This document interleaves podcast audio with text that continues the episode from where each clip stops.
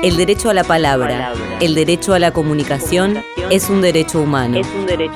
Mi nombre es Lía Gómez, soy coordinadora del programa institucional de cultura de la Universidad Nacional de Quilmes.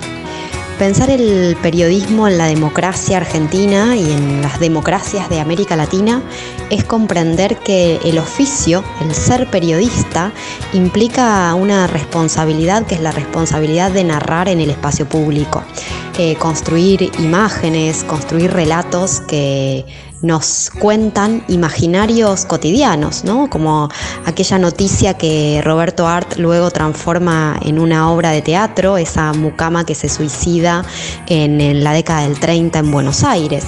Pero también el periodismo es poder encontrarnos con crónicas que nos convierten en espectadores y espectadoras de lugares que solamente podemos conocer a través de esas crónicas periodísticas, ¿no? como el caso de Eve Ugart, por ejemplo, nuestra una periodista bonaerense recientemente reconocida en su labor de poder narrarnos cosas tan cotidianas como ir a un hotel o compartir un café y como también ha hecho en la revista Panorama Ana Basualdo. Y el periodismo hoy implica esa responsabilidad de comprender el valor de las y los periodistas en nuestra historia. Me parece que eso hay que retomarlo en términos de un periodismo que hoy está denostado, pero también para complejizar que el periodismo no es solamente escribir o hablar o ponerse frente a cámara, sino también eh, un lugar ético, cultural eh, y profesional